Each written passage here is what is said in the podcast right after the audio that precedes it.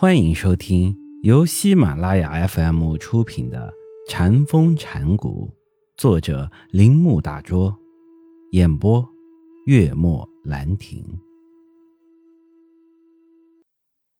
从这心中产生了二法对待的世界主体与客观、内在自我与外在世界等等，因而，在自信心中也可分为两个方面。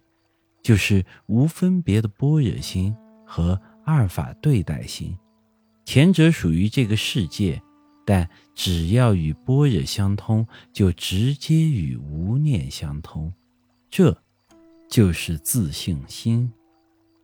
后者完全是这个世界的心，也安于这个世界，与这个世界中的一切杂乱现象混在了一起。后者的心。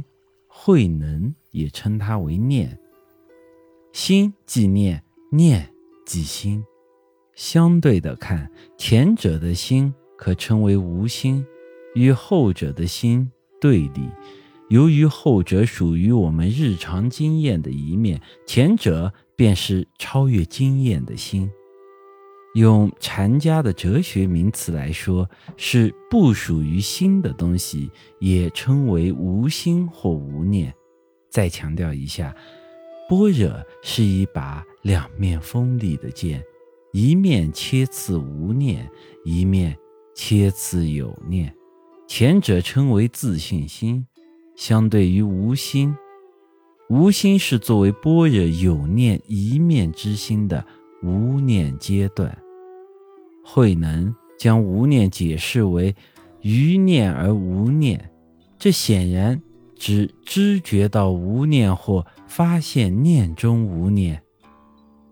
下面的话中，慧能将无念解释为于诸境上心不染者，即心中不起念，诸境乃心识所对的世界。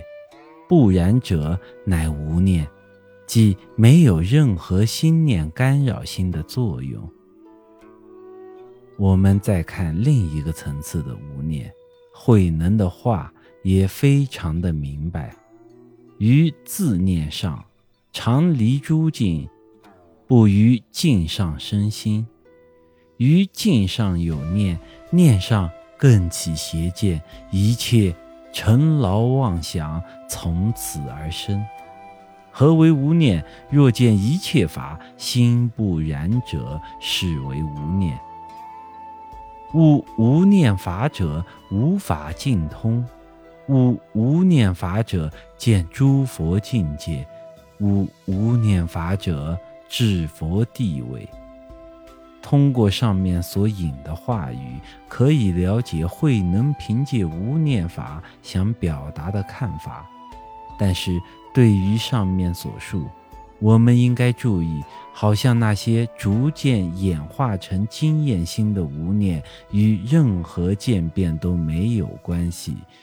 我们用上述方式对它进行分析和表示。容易以无念中的许多等级，并且认为这些等级的种类是不同的，甚至认为较低者不含有较高者在内。实际上并非如此，许多无念彼此渗入，我们了解了其中的一个，也就了解了其余剩下的。同时，也可以说，我们离开经验心中的无念时，无念就被净化了。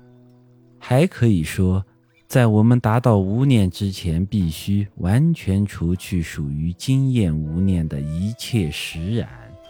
不过，这是禅学中的一个实际观点。若从理论上说，所有的无念都属于一种意趣。